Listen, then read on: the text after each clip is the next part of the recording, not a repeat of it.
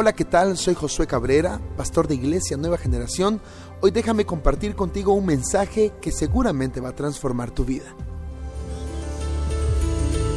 Al cielo y declara conmigo, por tanto yo, mirando a cara descubierta, como en un espejo, la gloria del Señor, seré transformado de gloria en gloria en la misma imagen por obra del Espíritu Santo. Dilo, nunca seré el mismo, nunca seré igual. Denle un aplauso a Jesús.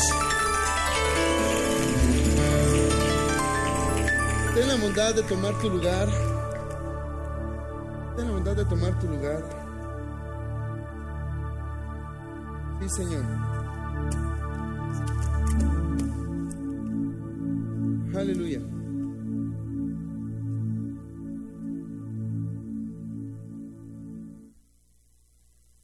Yo soy de Nicaragua, creo que la mayoría lo sabe. Ya tengo casi 20 años viviendo acá en, en Guatemala, casi 20 años. Es mi país, es mi patria. Amo Guatemala como mi país. Amo Nicaragua también.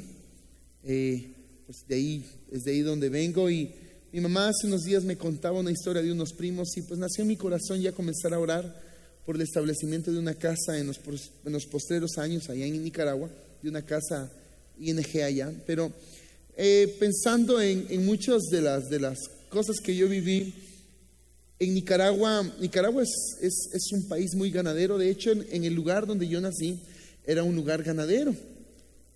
Entonces tú puedes ver en las calles que pasa la gente con sus vacas, pasan arreando las vacas. Entonces Nicaragua tiene un queso muy bueno y los que han tenido la oportunidad de probar el queso en Nicaragua es increíble, sobre todo cuando lo pones a freír. Eh, pero hay muchas experiencias de tantas cosas. Los aguacates de Nicaragua son únicos. Pero la comida o la, o la, fruta tropical de Nicaragua es buena, sobre todo la guayaba. Tú pruebas, la mejor guayaba tú la encuentras en Nicaragua, de todo tipo, blanca, roja, amarilla, verde, pero que es, fuera, es por, de, por fuera verde, por dentro es verde, pero es dulce. Y tú la encuentras en los campos, en los potreros y todo eso. Así que nosotros nacimos en Buaco, que es uno de los departamentos de Nicaragua, y pues en este lugar, en Boaco, nosotros eh, eh, con mis primos solíamos ir a los potreros, así que preferíamos pedir perdón que permiso, y nos metíamos a los potreros sin que lo supieran los dueños, porque eran eh, cualquier cantidad de terrenos. Íbamos por, por dos cosas en la época, según la época, íbamos por Nances, en Nicaragua se le llama Nancite, Nancite, ok. Íbamos por Nances e íbamos por guayabas. Pero la mejor guayaba era la guayaba verde corazón rojo. Es roja por dentro. Por lo regular esta guayaba no es muy grande, es una guayaba mediana, un poquito más pequeña que una bola de tenis. Pero el sabor de esa guayaba es delicioso. Así que emprendíamos viaje con mis primos. En cuestión de 15 minutos ya estábamos en el campo y cruzábamos los potreros, íbamos a los árboles por lo regular los potreros y los, o los, o los, o los campos que estaban allí eran de personas que conocían a mis papás, entonces cuando nos miraban ahí adentro no había mucho problema. Eso es lo que mis papás me decían, no, no sé si es cierto. Pero recuerdo que íbamos nosotros y una vez estábamos cortando y, y había una guayaba en, una, en uno de los, de los árboles de guayaba que no son muy altos. Yo recuerdo que miré una y yo inmediatamente dije, esa es mía, y yo subí y se miraba era, eh, la, cuando, la, cuando la guayaba esta de corazón rojo está madura, es verde por fuera, pero brilla. Cuando está verde, es verde por fuera, pero se ve opaca. ¿Me explico? Así que si brilla, aunque es verde, tomen nota, si brilla, aunque se ve verde por fuera, la guayaba ya está lista. Así que brillaba la guayaba. Y recuerdo que estaba brisando. No era el sol, no, estaba, era brisa, era en tiempo de invierno. Recuerdo que yo subí con mucha dificultad y corté la guayaba, así que me la guardé y dije yo, cuando ya descansemos de cortar los lances de la guayaba, es lo primero que me voy a comer. Y recuerdo que nos sentamos en una piedra con mis hermanos, con mis primos. Yo parto la guayaba y la guayaba tenía cualquier cantidad de gusanos. Así que la deseché. Pareciera que esta historia es épica, ¿verdad? No, créanme que me pasó muchas veces con esta guayaba. Por lo regular esa guayaba, que es muy rica, fácilmente se engusana. Así que tenía que tomar una decisión, ¿me la comía con los gusanos o no me la comía? Por ahí dicen que los gusanos son proteínas, no sé. Así que dejé tirada la guayaba. Seguramente estaba deliciosa, pero por estar engusanada no me la comí. Digan todos conmigo, Pastor Josué, tu decisión fue sabia. El tema de esta mañana es gusanos en los frutos. Acompáñame a Mateo 7. Escucha a Jesús hablando del 16 al 20. Por sus frutos los conoceréis. ¿Acaso se recogen uvas de los espinos o higos de los abrojos? Así todo buen árbol da buenos frutos, pero el árbol malo da frutos malos. No puede el buen árbol dar malos frutos, ni el árbol malo dar fruto bueno. Todo árbol que no da buen fruto es cortado y echado en el fuego. Así que, así como comienza esta porción bíblica, así termina. Así que, dice Jesús, por sus frutos los conoceréis. Por muy sabrosa que se miraba esa fruta, tenía gusanos. Mira que está la partida, dile, puede que te veas muy hermoso, pero ¿qué hay dentro? Dile.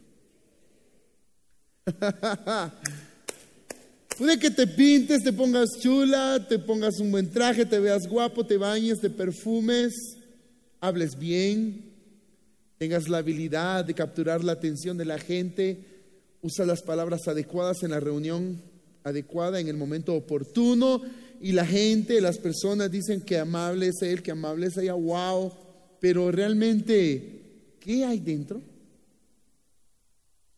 Esa es una pregunta que debes hacértela tú mismo. Es una especie de autoevaluación. ¿Qué hay dentro de mí? ¿Qué hay dentro de nosotros? Punto uno, ponga atención y observa qué tipo de árbol es.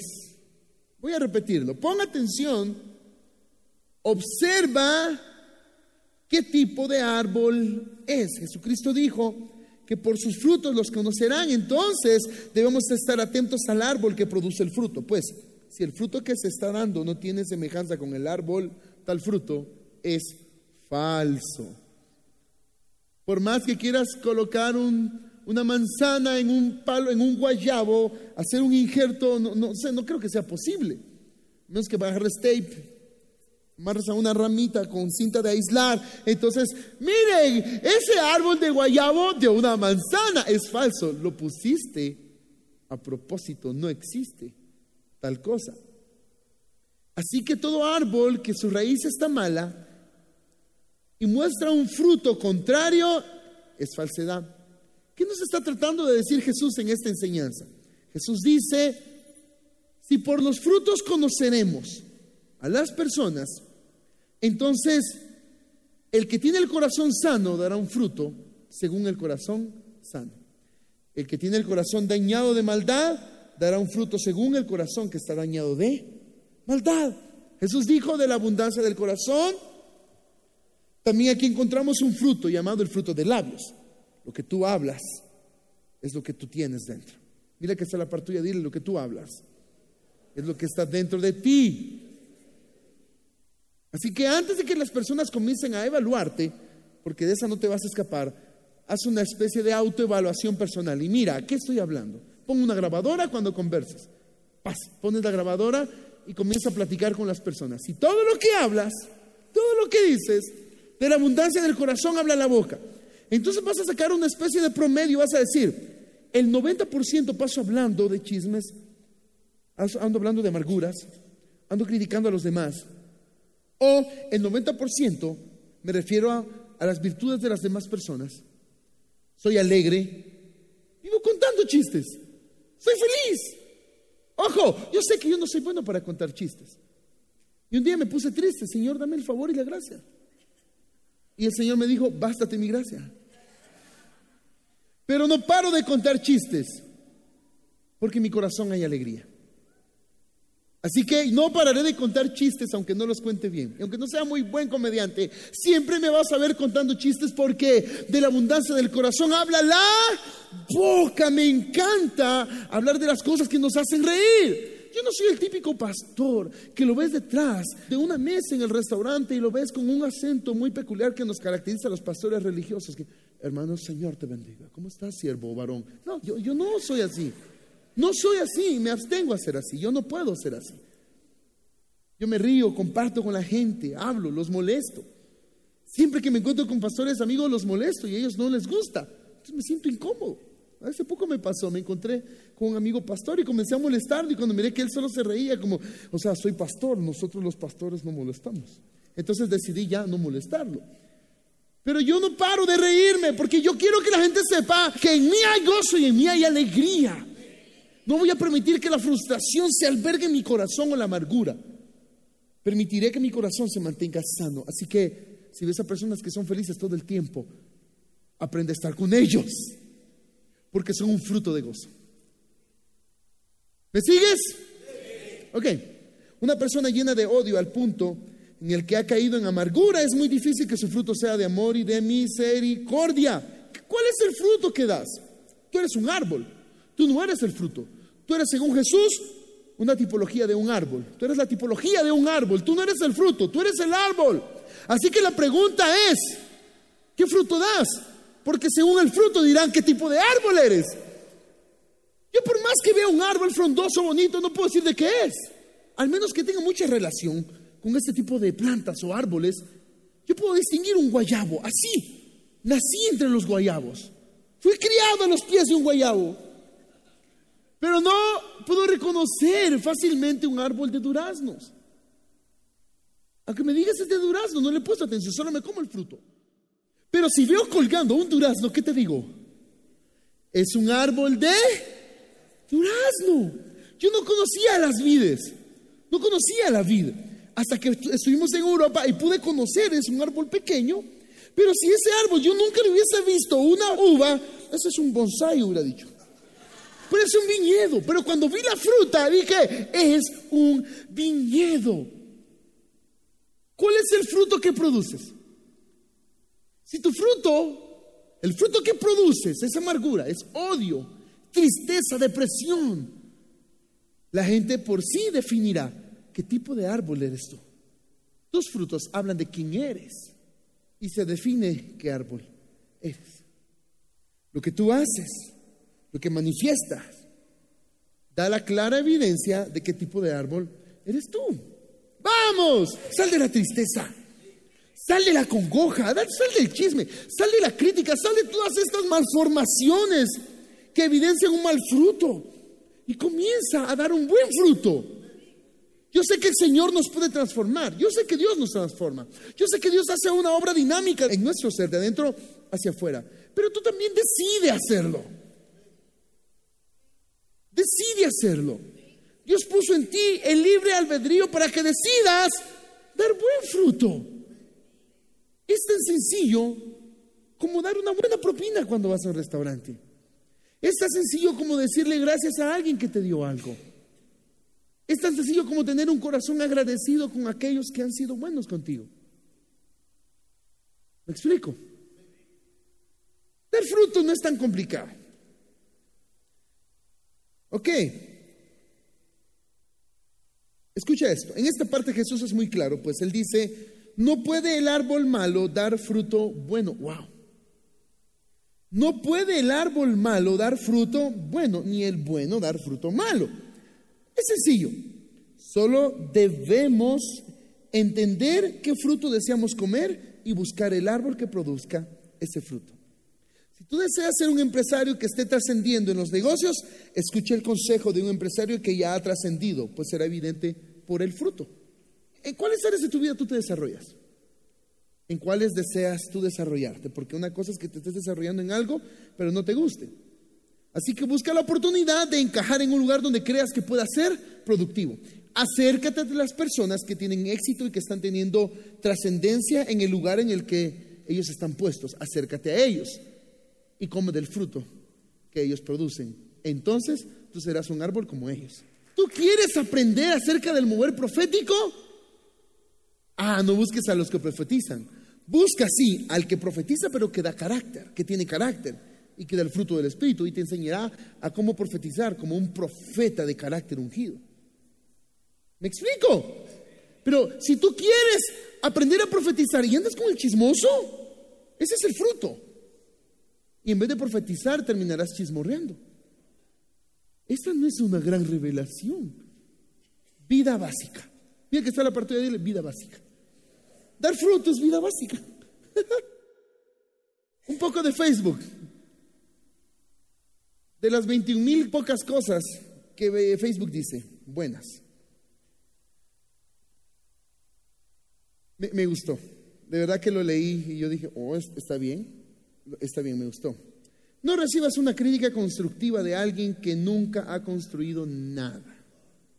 En otras palabras, no trates de buscar fruto en un árbol que es estéril. No recibas una crítica constructiva de una persona que nunca ha construido nada. ¿Por qué? Porque una cosa es conocimiento y otra cosa es impartición. La persona que ya ha producido algo te da un consejo, no solamente te aconseja, sino que imparte de lo que esta persona ha logrado. Hay algo, la convicción de esta persona por lo que ha alcanzado es impartida en ti. En cambio, alguien que solamente tiene un conocimiento de algo, ¿saben ustedes que hay ateos que conocen mejor la Biblia que yo? Pero ¿qué te va a enseñar él y qué te voy a impartir yo? ¿Me sigues? Ok, vamos, punto dos. Esto se pone mejor. Indigestados por comer frutos malos indigestados por comer frutos malos. Hay dos formas de comer frutos. Ya sea que el fruto viene malo desde la raíz o el fruto se contaminó en algún momento de sus etapas hacia la madurez. Vamos a abordar estos dos aspectos, ¿ok? Hablemos del fruto que viene malo desde la raíz. Escucha, el fruto aparece malo porque la raíz del árbol es mala. Una raíz de árbol que está mala, que está contaminada, que dentro está ya podrida, va a terminar produciendo o no produce fruto o el fruto que produce es un fruto malo. ¿Cuántos de ustedes tienen arbolitos de manzana, de durazno en su casa, en su patio? De pronto hay un árbol que da un durazno malo, que da un fruto malo. ¿Sí? ¿Se han dado cuenta? Bueno, yo sabía esto, pero mi suegro cuenta de que cuando un árbol comienza a dar un mal fruto, y se da la oportunidad de arrancar el árbol con el 90% de raíces, lo que se procura es sacudir esa tierra, lavarlo y en cuestión de horas plantarlo en una mejor tierra. Para que entonces la raíz pueda ser sanada. Ahora, hablemos del fruto malo porque la raíz es mala. Y hoy te voy a enseñar estos dos aspectos.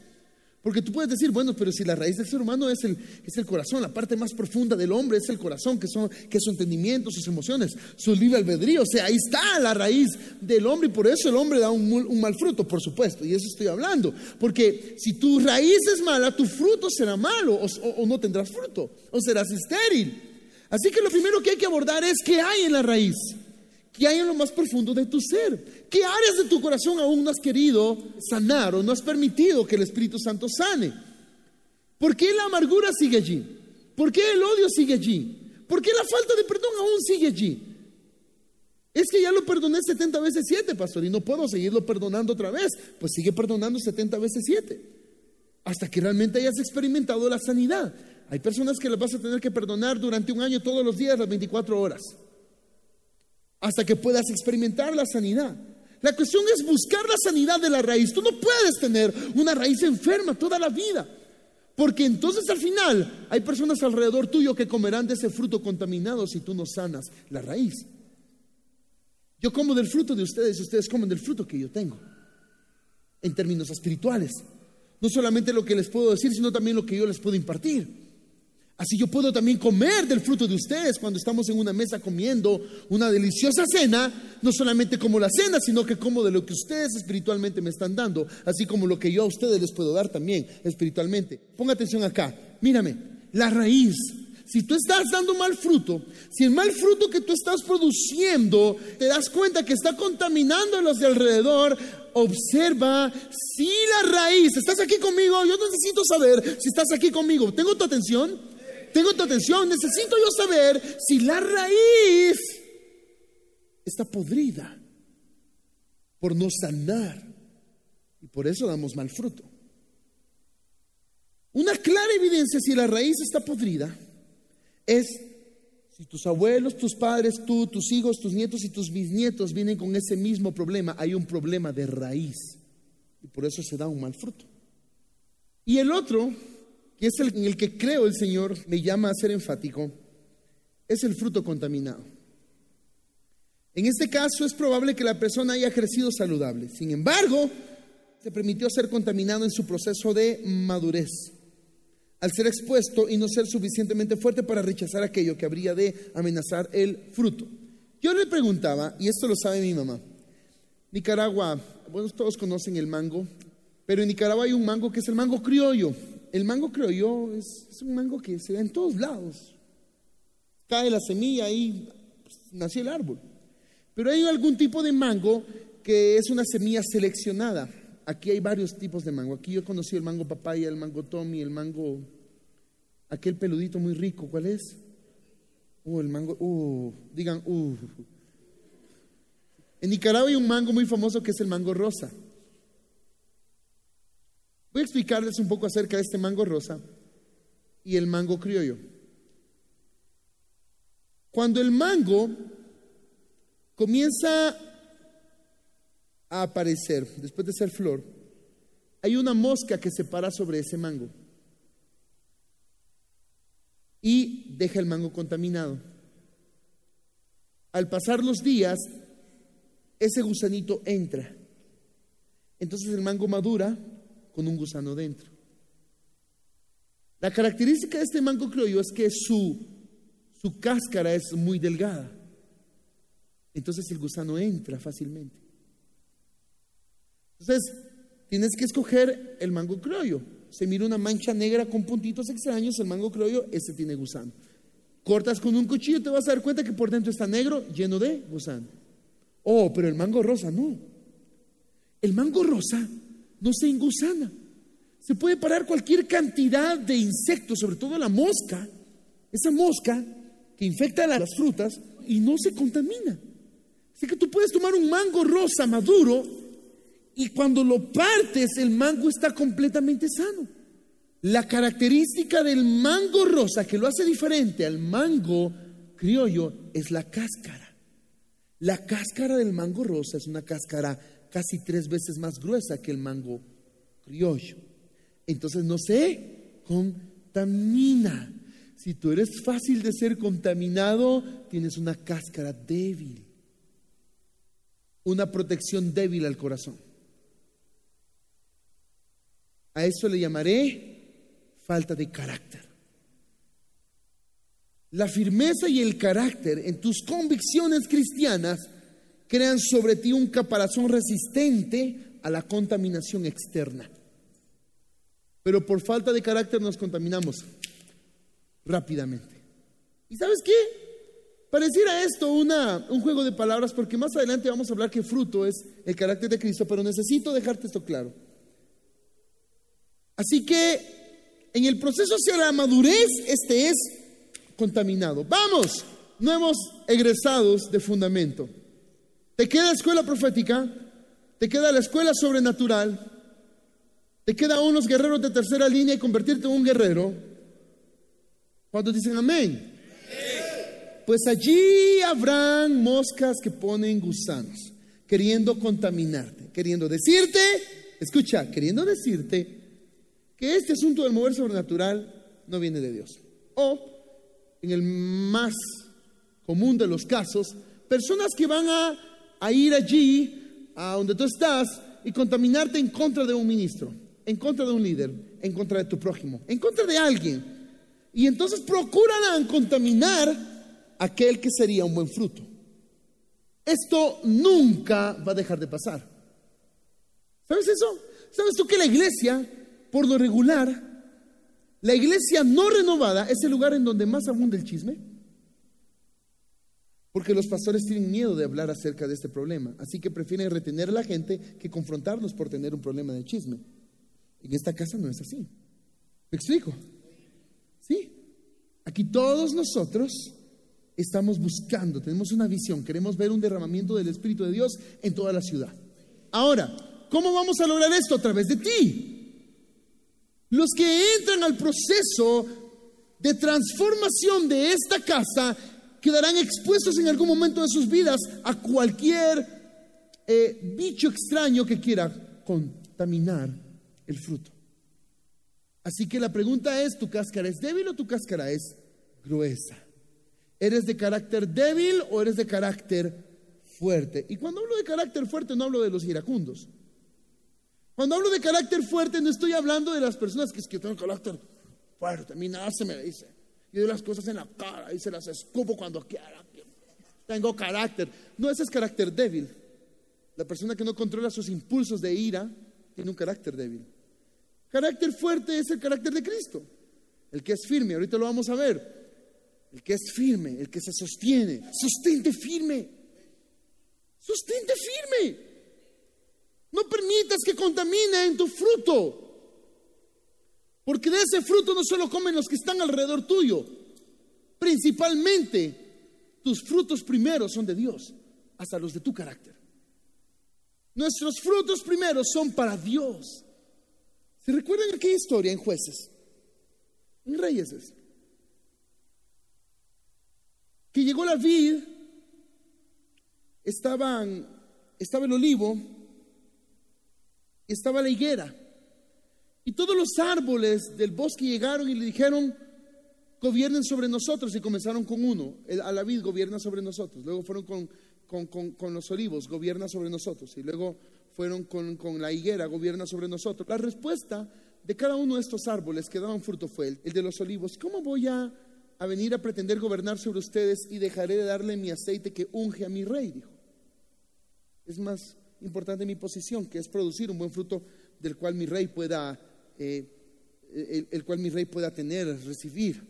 Luego fueron entonces con el viñedo y el viñedo dijo, ¿cómo voy a dejar de dar mi fruto dulce, que endulce el paladar de mi rey para ir a gobernarlos a ustedes? No, dijo, estoy bien con mi trabajo. Y luego fueron con la higuera y dijeron, ¿cómo voy a dejar de darle de comer este fruto fresco a mi rey? Entonces los árboles dice que se fueron con la, con la zarza, un, un árbol que no da fruto, un chiribisco como decimos nosotros. Y entonces vino la zarza, dijo, yo gobernaré sobre ustedes y pondré mi sombra alrededor de ustedes. ¿Cuál sombra? Si es una zarza.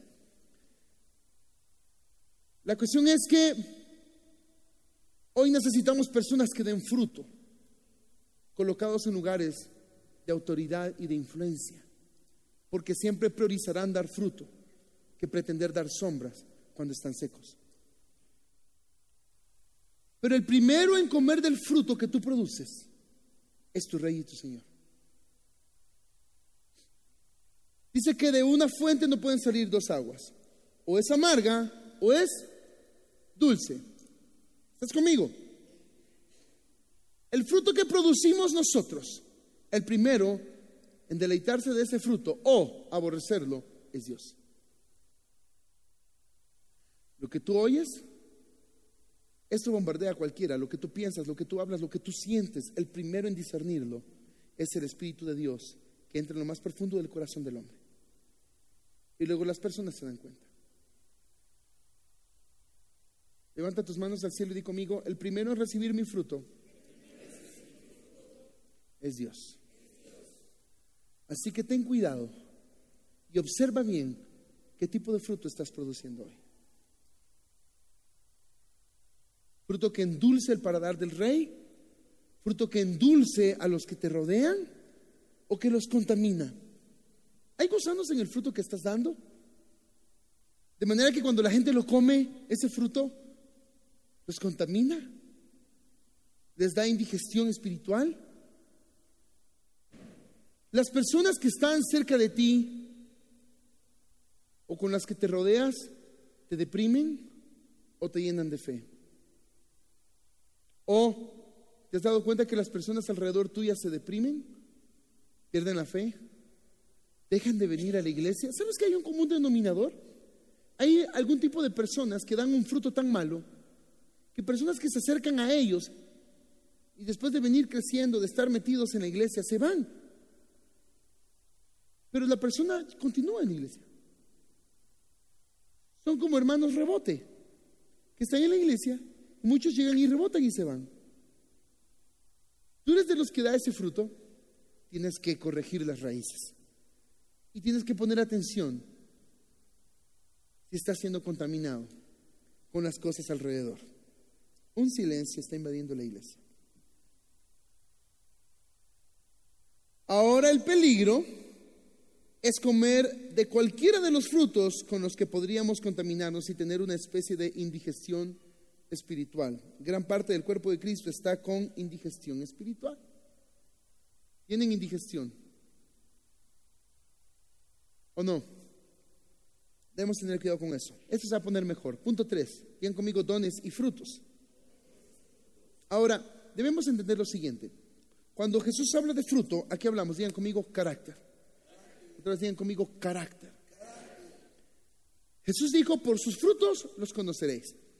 Versos anteriores, al verso que leímos al inicio, versos anteriores en el contexto, dice, tengan cuidado con los lobos rapaces, porque estos se dicen como oveja, pero realmente dentro son lobos rapaces. Entonces dice Jesús, por sus frutos los conocerán. Entonces Jesús está explicando acerca de cómo conocer a las personas que vienen con intenciones distintas al mover de Dios. ¿Cómo los conoceremos? Digan conmigo, con su fruto. ¿Cuál es el fruto? El carácter. ¿Cuál es el carácter? Ok, ya que me lo preguntaron, se los digo. Escuchen esto. Mateo 22, 23. Antes de leer este verso, por favor te pido que entiendas que este verso no anula el deseo por el mover sobrenatural. Y este verso no anula la capacidad de la iglesia de ver milagros, de echar fuera demonios, de hablar en lenguas.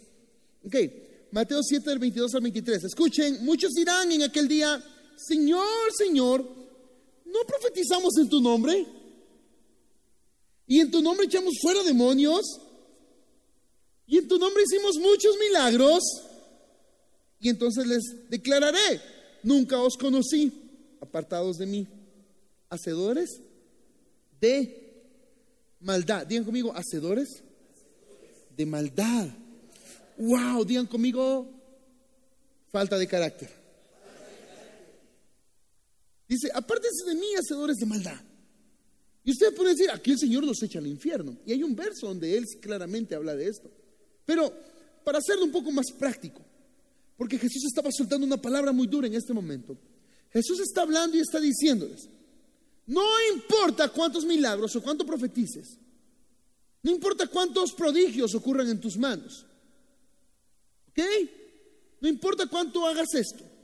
Si no me conoces,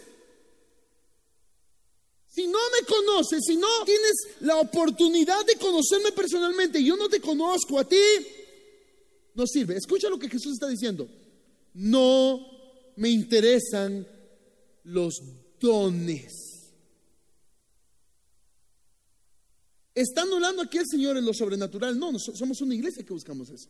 El Señor está poniendo o colocando en orden los objetivos del corazón de las personas. No busques los dones, busca dar fruto. Todo el mundo quiere dar dones, todo el mundo quiere profetizar, todo el mundo quiere moverse en milagros. Genial, gloria a Dios. Pero hay de aquel que consiga locura, en algún momento pretenda, si es líder, redireccionarte porque tuviste una mala actitud. Disculpe, yo estoy creyendo. Me pasó hace, hace unos días, meses. Y tuvimos una conversación con mi esposa.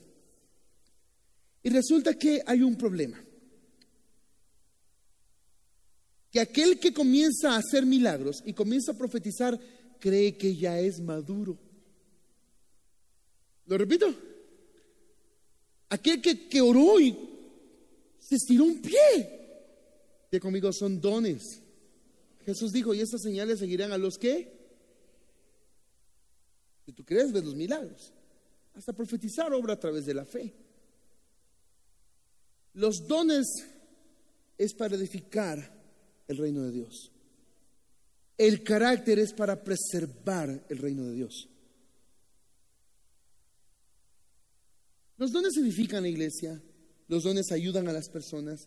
Cuando profetizamos, em, y es tan hermoso cuando tú comienzas a entender que lo que Dios busca es algo más que los dones, porque se me acercó una persona hace unos días y me dijo, pastor, que no cree, me dijo, que creo, le Mire, lo que usted me profetizó hace un año, me dijo. Me recitó las palabras, una tras otra. Hace una semana me ocurrió exactamente como usted lo profetizó. Si yo ando detrás del don, si ando pensando en mi mover profético, les juro que me recuerdo. Pero cuando entendemos que el don es una herramienta, ni me recuerdo. Te voy a poner cara de que me recuerdo, pero no me recuerdo. Yo, gloria a Dios. Por eso oramos, por eso creemos. Me fue útil la herramienta. ¿Me explico? Pero cuando estamos enfocados en los dones, todo gira alrededor de los dones. Por muy bonitas que sean las hojas del árbol, si no da fruto, solo son hojas. ¿Qué estamos buscando? Una iglesia con carácter. Los dones nos van a ayudar a edificar la iglesia, pero el carácter de la iglesia hará que traigamos el cielo a la tierra, hará que se derrame la gloria de Dios. No te digo pues, porque un problema que tuviste ayer hoy te quitó el ímpetu de venir a adorar al Señor. Si eso aún ocurre, entonces aún necesitas aprender a crecer en dar fruto digno para Dios. Ahora, ¿por qué nosotros tenemos tantos problemas con diferenciar lo que es el fruto y diferenciar lo que son los dones? Ok, aquí vamos a comenzar a concluir. Y aquí quiero ser enfático. Cuando nosotros nos enfocamos en lo que podemos hacer y no en lo que podemos dar, escucha, hay una gran diferencia en lo que haces y en lo que das. Hay una gran diferencia en hacer y en producir. ¿Me sigues? Sí, hay una gran diferencia en hacer y la otra en producir. Yo trato de hacer cosas, servir, hacer mi trabajo como pastor de esta casa. Y, y procuro que las personas a través de mi servicio puedan ser edificadas. ¿Te estoy edificando con este mensaje hoy? Entonces lo que estoy haciendo no es contaminándote, estoy tratando de edificarte, porque estoy, tratando de darte una palabra eh, buena para ti, para que tú puedas esta semana caminar dando fruto. Bueno, en fin, entonces estoy aquí, pero lo que estoy haciendo ahorita es mi servicio para ti, mi servicio para mi casa. Estoy predicándole, les estoy enseñando. ¿Sí? Pero si ya a la vuelta de la esquina me ves que agarro con el carro y me voy y me paso semáforo en rojo, llego a un restaurante, no sé dónde voy a almorzar, llego a un restaurante y cuando estoy en ese restaurante maltrato al mesero, maltrato al gerente porque eh, eh, en la sopa había un pelo y estoy comiendo chicharrón. No sé. Y me enojé. Y le, le tiré las... ¡Ay, me molesté! Y dije yo, no me tratan con dignidad, yo soy ministro. Ejercí un buen papel al servicio pero estoy dando un pésimo fruto. ¿Me sigues? Doy un pésimo fruto. Va, entonces, yo puedo pararme a profetizar, pero si no manifiesto el carácter de Cristo, tengo un serio problema. Entonces, el punto número cuatro, digan conmigo el fruto que el Espíritu produce. Escuchen, escuchen, escuchen por favor. El Espíritu Santo te da los dones. El Espíritu Santo te da el don de lenguas, Él te da el don de profecía, el don de hacer milagros, el don de la sabiduría. Te lo da el Espíritu Santo. Digo conmigo, los dones que Él da. Digo conmigo, los dones que Él da.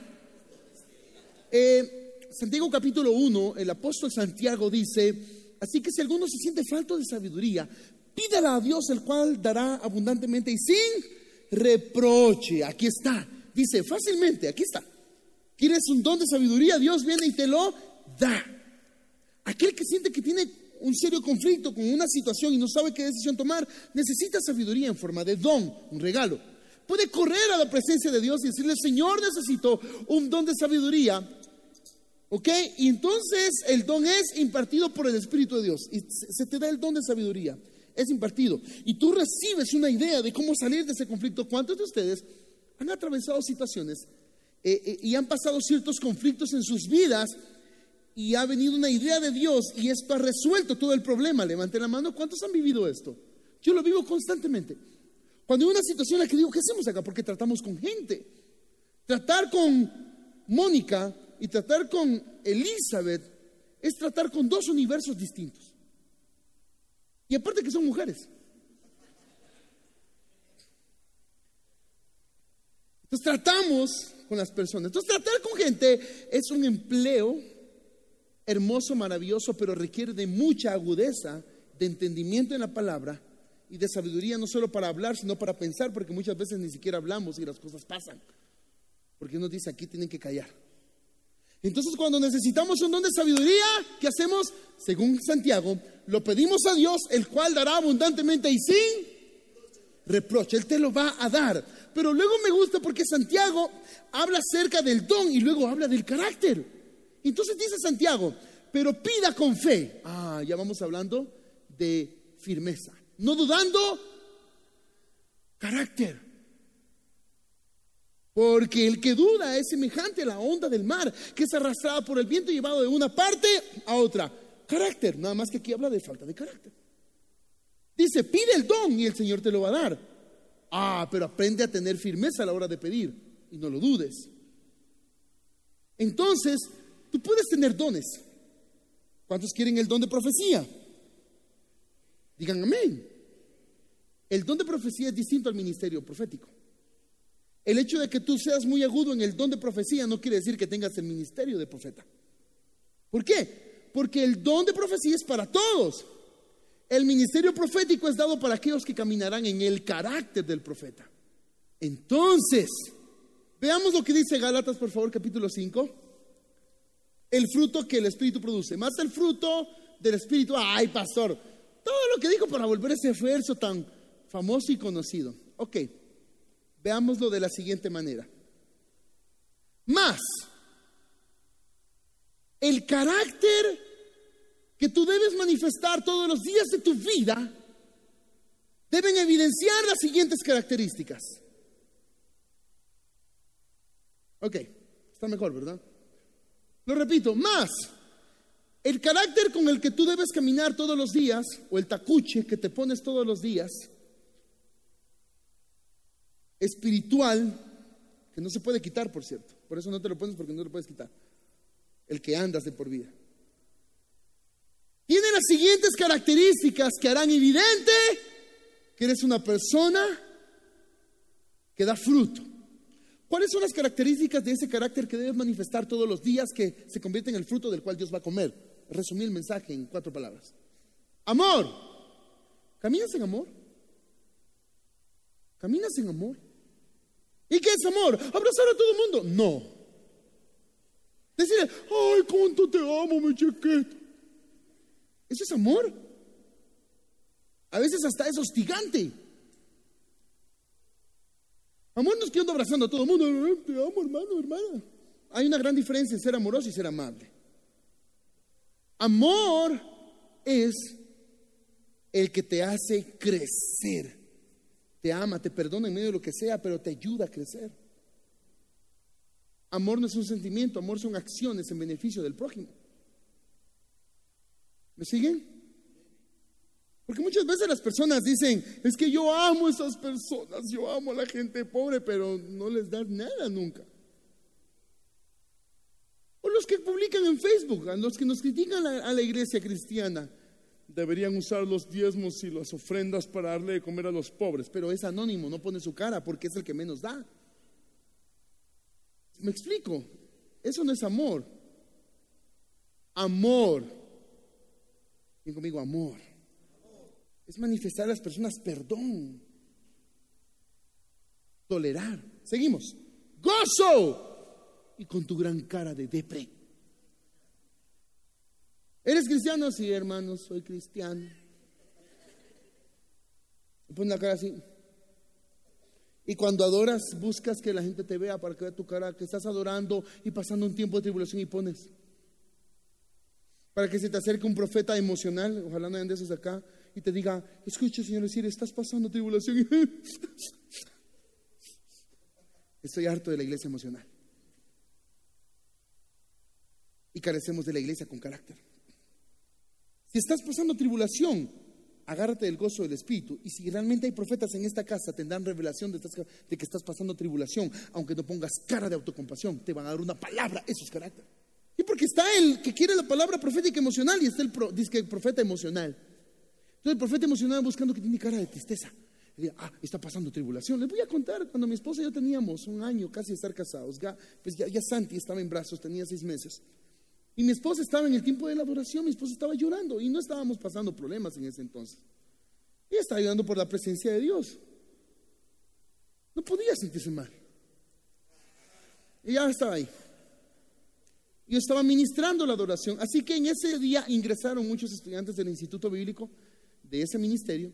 Así que una patoja con don profético emocional, entonces estaba ahí y se le acerca a mi esposa y le dice,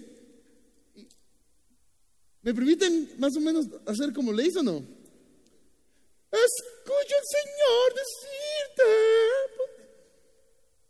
no te quedarás sola, ni mujer soltera. El Señor tiene un hombre para ti. Mi esposa estaba metida llorando y cuando siente la palabra solo mira que le echa un balde de agua fría y la queda viendo. O no sé si mi esposa dijo, gloria a Dios. y ella se sentó y, aleluya. Oh. Y se fue y dijo, soltó la palabra, Señor. Al rato mira que yo bajé y me siento en la par de mi esposa. Desapareció y nunca más la volvimos a ver. Por falta de carácter profetizamos emocionalmente y recibes la palabra por ser emocional de una manera emocional. Si solo nos enfocamos en los dones y nunca en el carácter, vamos a proceder en los dones de una manera emocional.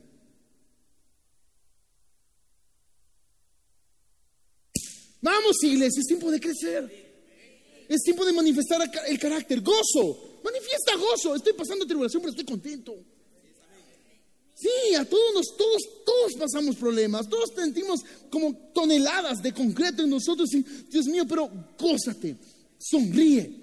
Y si quieres llorar, busca a alguien íntimo y exprésale lo que estás pasando o derrámate en la presencia de Dios, pero no andes con la cara de autocompasivo ni de deprimido.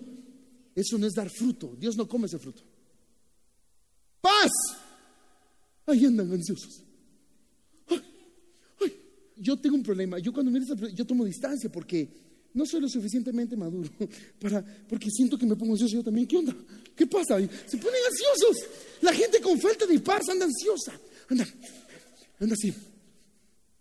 Eh, no sé, no sé, las noticias los aturden, eh, eh, el clima los aturde, eh, la falta de clima, si está lloviendo los aturde, si está ahí solo los aturde.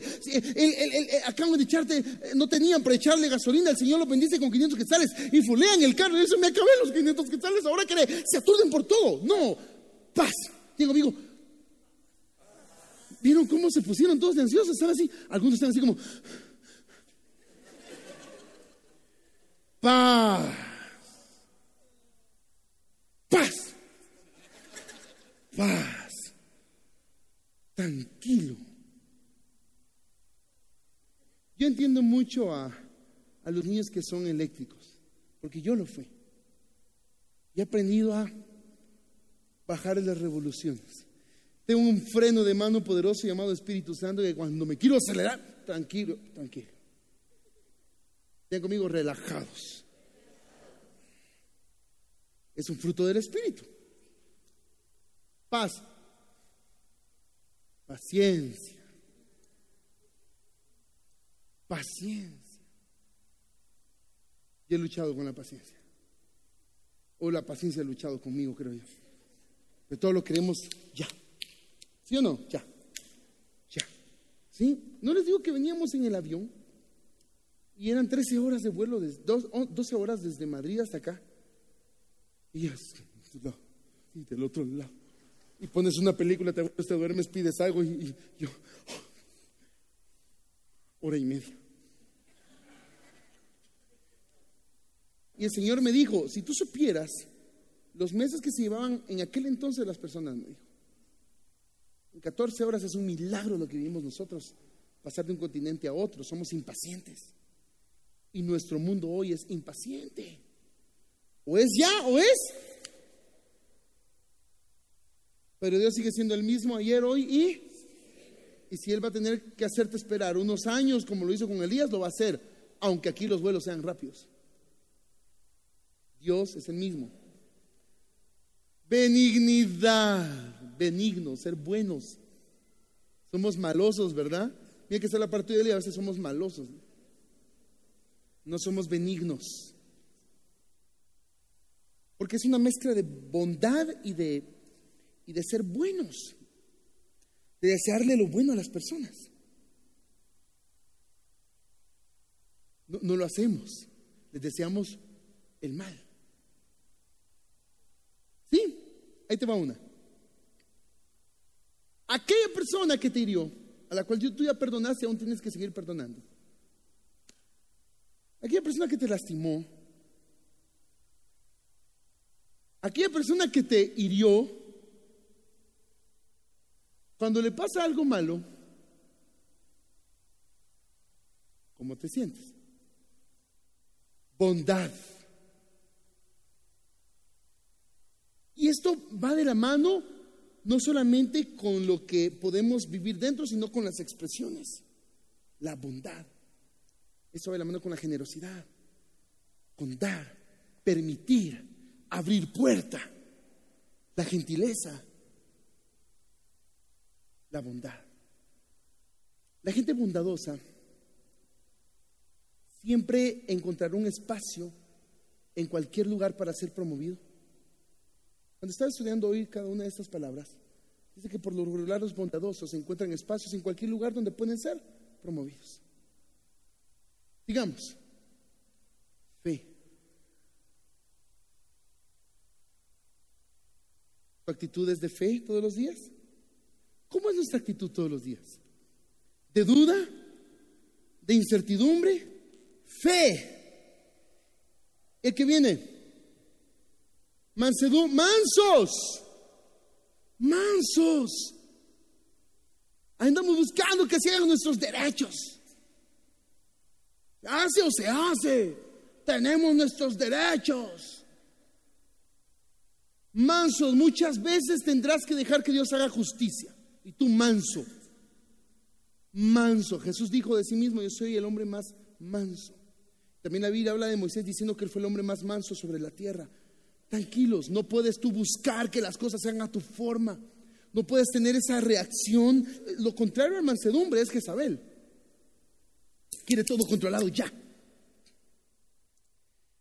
Templanza, me gusta esa, ven conmigo, templanza.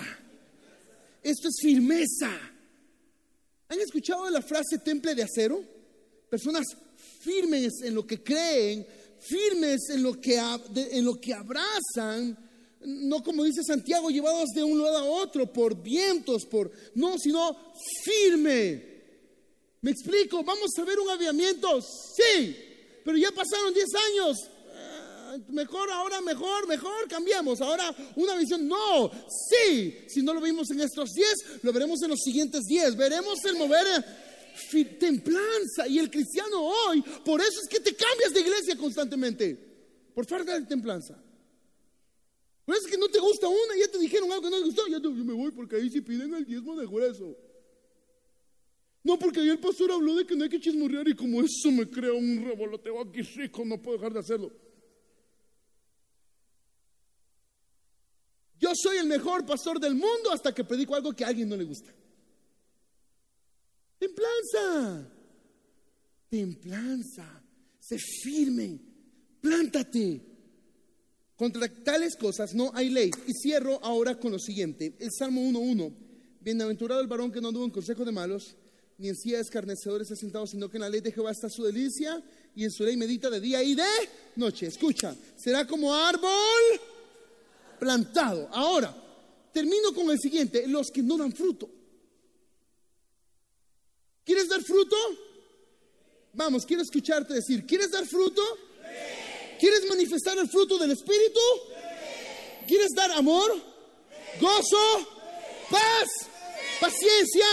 ¿Benignidad? ¿Bondad? ¿Fe? ¿Mansedumbre? ¿Templanza? Entonces, si quieres dar, estos no son los frutos, es un fruto con todas esas nueve características. La manzana no viene sin la semilla, ni la cáscara sin la carne. Viene la manzana completa. ¿Por qué? Y aquí viene la pregunta, ahí, ahí, te va, ahí te va. ¿Por qué no damos fruto? Porque no somos árboles plantados. Vamos, el próximo año ya estás pensando que iglesia te vas a ir. Tú me vienes con esas casacas de es que la otra iglesia hacían esto. Aquí no lo hacen.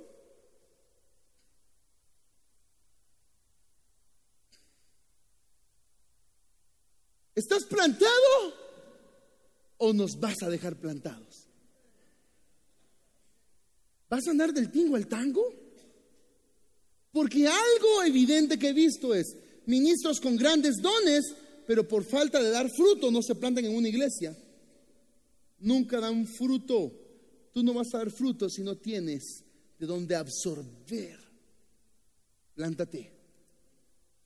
Jesús dijo, ¿acaso el, árbol malo da fruto bueno? No. Pero curiosamente, aunque sea mal árbol, da fruto. Ahora, el árbol malo no puede dar fruto bueno. ¿Qué está diciendo Jesús? Que el buen árbol da fruto bueno y el mal árbol da fruto malo. Pero de que das fruto, das fruto, a excepción que no estés plantado. Plántate, plántate en tu fraternidad. No andes de ministerio en ministerio. Es que siento que yo acabo mi tiempo en este ministerio y no has pasado ni dos meses. Plántate en un ministerio, plántate en tu fraternidad. Comienza fundamento, termínalo. Entra a la escuela de profetas, termínala. Entra a la sobrenatural, termínalo. Cada faceta de tu vida, plántate, digan conmigo, plantados. Sí, porque árbol que no se planta no da fruto, ¿verdad? Árbol que no se planta no da fruto. ¿Algunas veces has visto un árbol que no esté plantado? ¿Has visto un árbol que se arranca y se va para otro lugar? Aquí no me gustó, me voy del otro lado de la calle. Y dice, no, porque, no, y si lo hiciera, y si tuviese el poder de hacerlo, te aseguro que nunca daría fruto, porque no tendría de qué tierra absorber. Necesitas plantarte para dar fruto. Plántate en esta casa, plántate en la visión de esta iglesia y comienza a dar fruto, porque aquí te vamos a entrenar en los dones. Y créeme, aquí sabemos entrenar en los dones, pero te procesamos para que des fruto. Es tiempo, iglesia, de dar fruto. ¿Por qué fruto nos van a conocer? A ING, yo tengo una responsabilidad como el padre de esta casa. Tengo una responsabilidad y es, ¿qué fruto quiero que dé mi casa? ¿Qué fruto quiero dar yo? ¿Qué fruto quiero que tú des? ¿Qué fruto deseo que los pastores den de esta casa? Porque por ese fruto seremos conocidos. Por los hombres, sí, pero conocidos en el cielo y temidos en el infierno. Siempre nuestro fruto habrá de parecerle a algunos no muy placentero, pero el que coma del fruto que Dios te dé la visión de esta casa, caminará en avivamiento. Eso sí, no lo voy a negar. Es tiempo de dar fruto, es tiempo de caminar en el carácter de Cristo. ¿Cuáles son los procesos en los que se te ha querido introducir y has huido? Mira que está la parte y dile, no huyas cobarde. Es tiempo de dar fruto. Plántate, da fruto. Plántate, da fruto. Di conmigo, plántate. Plántate. Mira que está la par tuya, tómalo de los hombros y dile, plántate. Dile, plántate. Plántate y da fruto. Dile, plántate y da fruto ya de una vez por todas. Espero que este mensaje haya edificado tu vida. Recuerda que puedes seguirnos en las redes sociales, en Facebook e Instagram como Iglesia Nueva Generación. Que el Señor te bendiga.